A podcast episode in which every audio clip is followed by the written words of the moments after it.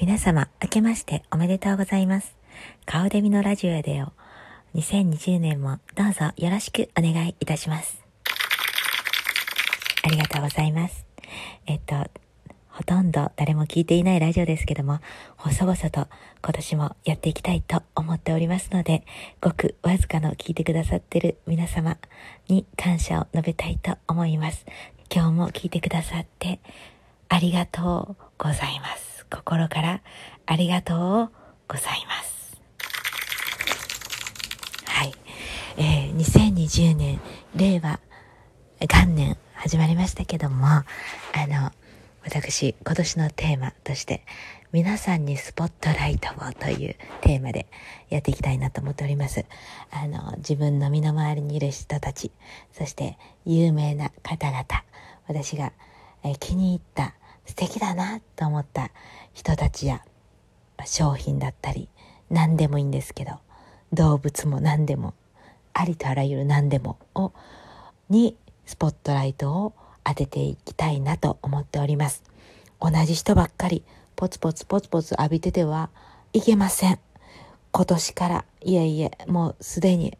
始まっているこの令和から皆さんに、ね、普段スポットライトが当たっていない皆様にも、そして自分にもどんどんどんどんライトを当てていきたいなと思っておりますので、えー、まあ誰も聞いてませんけども、あの、ここで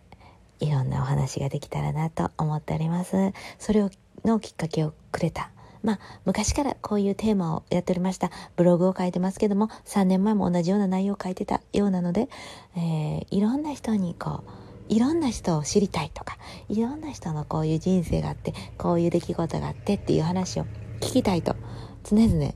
ー言っておりますけども、そういうきっかけにもなる、えー今ハマっております。ゴッホもそうですけどもゴッホも今までスポットライト浴びずに、えー人生を終わってそして人生が終わってから彼のスポットライトがパンと浴びたわけですけども、えーなるべくはやっぱり生きてるうちにねいろんな人を知りたい。いろんな人に、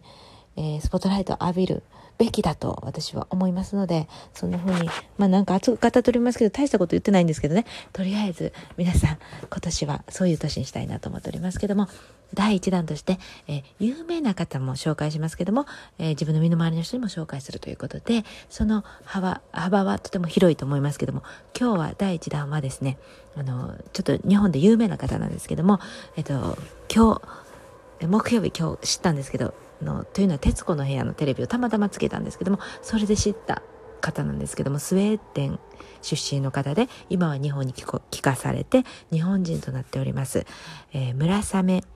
辰正さん庭師の方なんですけどもあのとてもね男前でございます。とてももうなんていうんですかね王道のこのなんていうもう誰が見ても、えーかっこいいハンサムという言葉がとても似合うもうびっくりするぐらい綺麗な整った顔の庭師の方なんですけどもぶっちゃけこの方私のあの息子の同級生のあの大親友の友達がいるんですけどもその友達のお父さんにもそっくりでございますよってお父さんも男前ということでございます。はい、もう男前っていうのはねもうねあのやっぱもうそれだけで何でもねスッと入っていける。ね、見た目でやっぱあこの人はかっこいいなどんな何してんのかなってスッと入っていけるっていう恐ろしいぐらいにね男前っていうのはもうすごいですね。でこの方ね村雨さんむ村に雨と書いてそして辰のに強いと書いてこの辰なんですけどねこの辰って見た時にねあこの人絶対辰年なんやわと思ったらあ安野の城で安野のの城で辰年生まれでございます。でそして私の息子もねすいませんね絡めていくけどねうちの息子も辰年生まれで辰と書いて仁と読ませます。読めないんですけど仁と読ませております。はい。なのでねいやもうこっからも親近感ねあこの人絶対辰年やわ思って。ほで日本で何してはんのって庭師。すごくないですか？日本の伝統、えー伝統芸能じゃないなんていうんでしょう伝統的なあの職人のね道を行ってらっしゃるんですけども彼のね私はね好きだなと思ったとここれっていうのがあるんですけどこれは、えー、徒弟制度を肯定してらっしゃるということなんでございます。あの師匠と弟子ねこの職人の道これ学校では学べない、えー感覚的に学んでいったりとかあとあの弟子に入ってその人から学んでいくっていう技術を学んでいくっていうこの制度。私はこれが大好きでございます。どの分野においても私はもうこれで今までまあ言ってもねアルバイトですけど今もね、もう、やっておりますけどもねあの今特にやってるのがあの老人介護のお仕事ですけどもこの介護の仕事もですね別にライセンスがいらないんです私の場合は。というのはあの医療行為をしないあのナーシングホームっていうのがあのよく聞くと思うんですナーシングホームっていうのあの医療行為もするナースが入ってますのでそういうところではあの CNA っていうねあの何かしらの免許が一番下でも CNA っていうのを取っとかないと入れないという仕事なんですけども私の場合はそうではなくて本当に小さなお家のようなところでやっているあの老人ホームなのであのそういう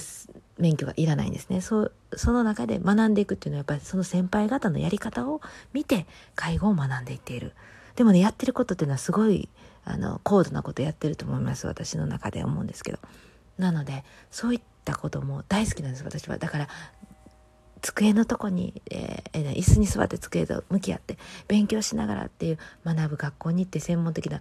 ことを学ぶというよりはどちらかというと感覚で学ぶことが大好きなんでこの徒弟制度をこう肯定しているこの。村雨辰正さん。ねスウェーデンの方なんですけど。この方のそのこれ。いいですね。この方有名になってますからそこでこういうね学校では学べないことがあるんだよ。あの感覚で学んでいこうね、えー、学んでいくことも大事だ。そして職人としてのこのね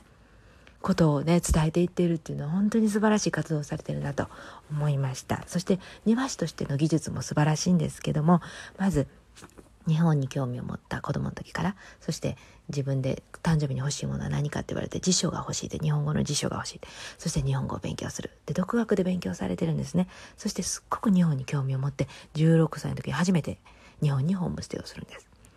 えっ、ー、と、ぶっちゃけここもかぶせていきますけども、顔でもすごくアメリカに興味を持って、16歳の時初めてホームステイを一人でアメリカに行って、あ、もう絶対ここで住みたいと思いました。やっぱ若い時に思うこの住みたいっていう感覚っていうのはね、必ず叶いますね。やっぱもうその思った時っていうのはやっぱ叶うんですね。そのすぐには叶わなくても、いずれ叶うっていう感じがしますね。そしてこの村雨辰正さんもそうして、えー、絶対住むんだと思って、高校はあのスウェーデンで過ごして、高校卒業したと同時に名古屋でお仕事が決まるんですね。でそれがあの英語とスウェーデン語を教えるという先生としての仕事だったんです。でそして、えー、行って日本で住んで日本に住むという夢も叶ったしだけど職人として日本で何ができるかなって伝統的なことがやりたいそして職人になりたいって思った時に近くでこう歩いてたらねあの園芸店があってそこで庭師を募集しているというのが出てアルバイトを募集しているとそれで飛び込んだのがスタートなんですそしてそこからあの師匠を見つけてそして弟子入りして5年間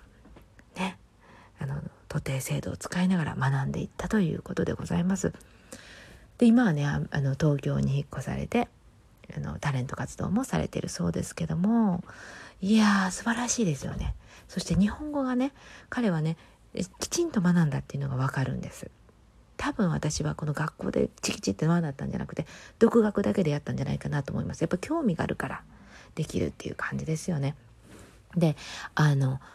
何ていうの遊んで男前ですからね。いっぱいモテてモテてね。まあモテると思いますよ。モテてモテてね。あのいろんな女の子とデートして得た日本語ではないんです。もう分かりやすいんですね。あの日本にいててよく思うんですけどあのちょっと日本語を喋れる外国人であこの人は昔の彼女から習った日本語だねっていうのはよくわかります。あれはとても嫌。もうもうなんかもうあもう分かりやすい。ね、ああいうのではなくてきちんとした日本語を喋ってらっしゃるということでああやっぱりこの人は本当に心から日本が好きなんだなというのを感じられる。この方に私は今日はスポットライトを当てたいと思います。まあもうすでにスポットライト当たっている人ですけどもなんかねいいですよね。やなんかこうやって外国人の方が日本を気に入ってくれて日本に住んでくれている。もうそれだけでも嬉しいのに日本人にもなって帰化して日本人にもなってそして日本の伝統的なこの庭師っていう仕事をにスポットライト当てて皆さんにお伝えしている。素晴らしい活動じゃないですかね。もうほんまに感動しちゃった久しぶりに。でなんでか知らんけどあの師匠からの手紙っていうのもねこの『徹子の部屋』で読んでらっしゃったけど私が泣くという彼は泣いてませんけど私が泣くというね,、まあね、もうねあったかいですよね。いや今日はそんな村雨辰正さんに、えー、を紹介しました。次回はねもっと身近な人を紹介しますのでね。皆さん今年はいっぱいいろんな人あのの話したいと思いますからどうぞよろしくお願いいたします。2020年も素晴らしい年になりますようにお祈りいたしております。では失礼いたします。